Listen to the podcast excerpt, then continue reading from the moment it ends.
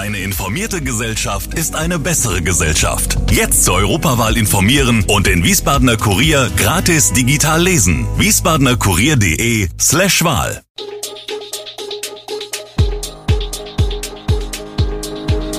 Gude, unser morgendliches News Update. Das Wichtigste aus Wiesbaden für Sie im Überblick.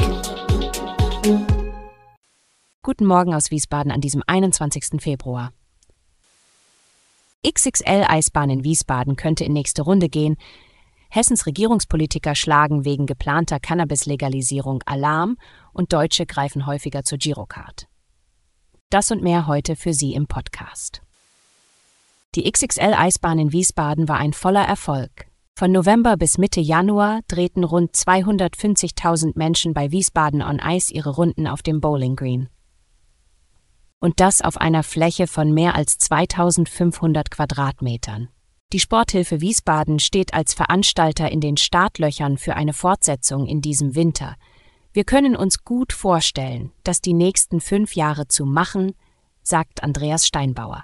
Das Konzept würde gleich bleiben, allerdings einige Veränderungen beinhalten. Etwa eine aus logistischen Gründen geänderte Zuschauerführung an den Seitenbereichen und die Abkoppelung der sechs Eisstockbahnen von der Eisfläche. Auch das gastronomische Angebot solle stärker durchmischt werden. Außerdem soll es doppelt so viele Eishos geben.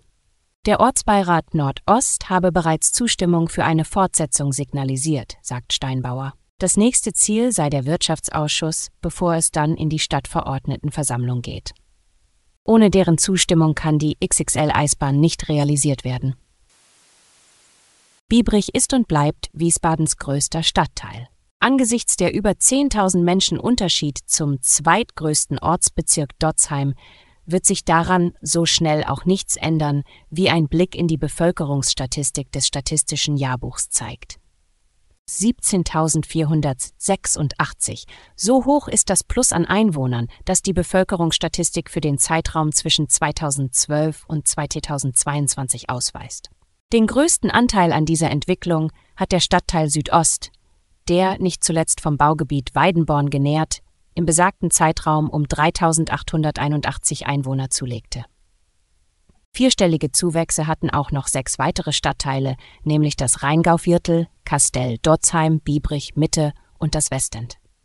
Durch sein starkes Wachstum verdrängte das Rheingauviertel auch den Ortsbezirk Mitte von seinem vierten Platz in der Rangliste der größten Stadtteile.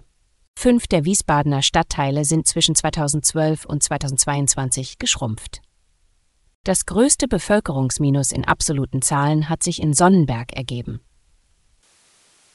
Die am Montag eingerichtete Sperrung in der Straße an der Ringkirche hat zu Diskussionen etwa auf Facebook geführt.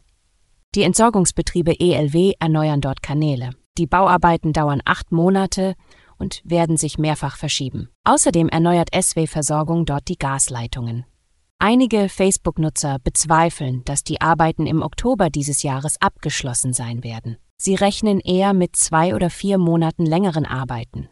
Andere sehen in der Baumaßnahme einen Versuch, motorisierte Fahrzeuge aus der Stadt fernzuhalten. Patrick Schridde, Referent im Bau- und Verkehrsdezernat, sagt in den Vorwurf, könne man der Stadt nicht machen. Die Bauarbeiten seien ordentlich kommuniziert worden, die Umleitungen ausgeschildert.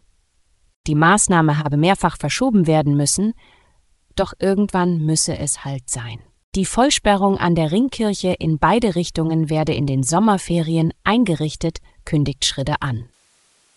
Diese Woche sollen die Bundestagsabgeordneten über die geplante Cannabis-Legalisierung in Deutschland abstimmen.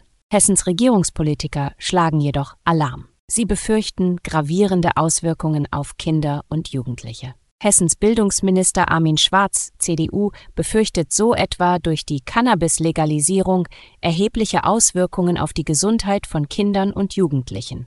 Statt Cannabis mit der Legalisierung gesellschaftsfähig zu machen, sollte den Jugendlichen mehr ins Bewusstsein gebracht werden, dass die gesundheitlichen Risiken gerade für sie besonders hoch seien. Schwarz kündigt an, dass Lehrkräfte noch intensiver beim Umgang mit Drogenproblemen unterstützt werden sollen.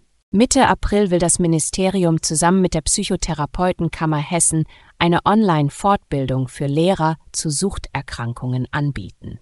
Auch Innenminister Roman Posek CDU kritisiert die geplante Cannabis-Legalisierung als falsches Signal. Er befürchte Folgen für die Bekämpfung der organisierten Kriminalität, der Sicherheit im Straßenverkehr und auch einen Anstieg der Jugendkriminalität. Zudem seien durch das Gesetz enorme bürokratische Aufwände zu befürchten. Deutsche Verbraucher greifen immer häufiger zur Girocard.